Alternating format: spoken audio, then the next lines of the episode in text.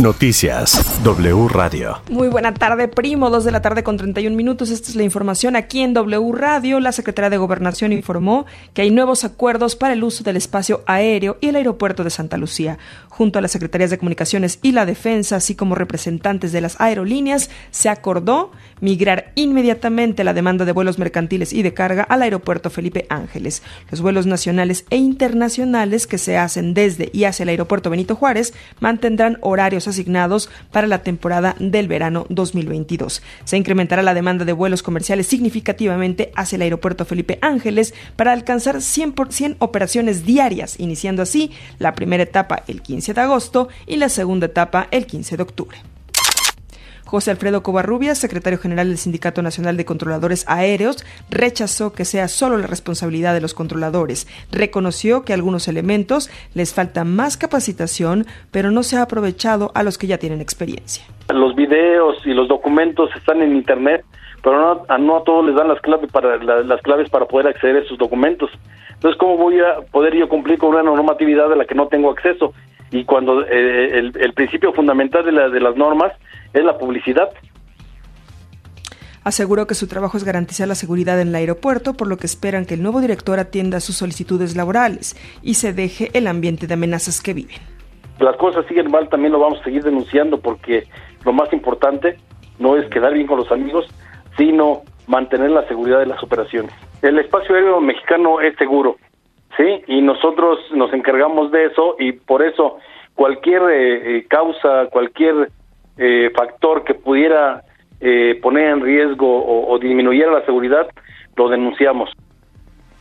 Señaló que no estuvieron en la reunión de hoy en gobernación, pero esperan reunirse lo antes posible con el nuevo director de los controladores. Son cuatro las líneas de investigación que se siguen tras el asesinato de las dos periodistas de ayer en Cozoleacaque, Veracruz, Yesenia Mollinedo y Joana García. Así lo informó el gobernador de Veracruz, Cuitláhuac García. Confirmó que una de las líneas de investigación sí tiene que ver con la actividad profesional de las dos mujeres. Nuevamente dijo que no habrá impunidad en estos casos.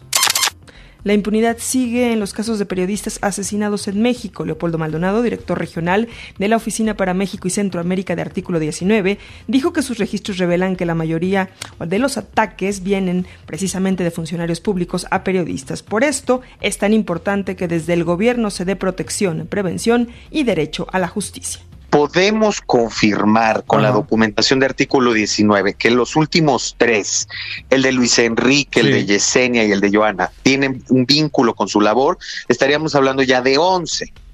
Eh, independientemente de eso, Primitivo, la impunidad es prácticamente absoluta. Y así lo ha admitido el propio subsecretario de Derechos Humanos, Migración y Población, Alejandro Encinas, ¿no? La cifra de impunidades en general para todas las víctimas de este país es lacerante dijo que un primer paso para evitar el abuso y el maltrato a periodistas debe salir de Palacio Nacional, por ejemplo, eliminar la sección de quién es quién en las mentiras.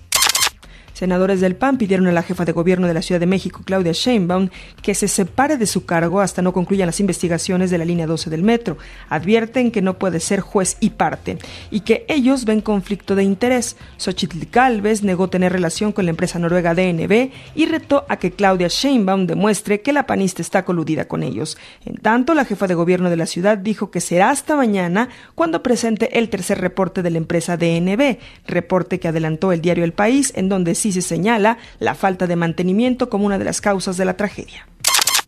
Trump podría volver a Twitter. Después de que la red social lo suspendiera por varias fallas al compartir información falsa e incitar a la violencia cuando el escándalo del Capitolio, hoy Elon Musk, nuevo dueño de Twitter, abrió la puerta y dijo que en cuanto tenga todas las credenciales de la red social para asumir el control absoluto, irá por levantar la política de prohibición y que Trump tendría una oportunidad de volver. Hasta aquí la información. Recuerde seguirnos a través de wradio.com.mx, también a través de la cuenta de Twitter, Facebook, Instagram, TikTok de W Radio México. Toda la información en wradio.com.mx.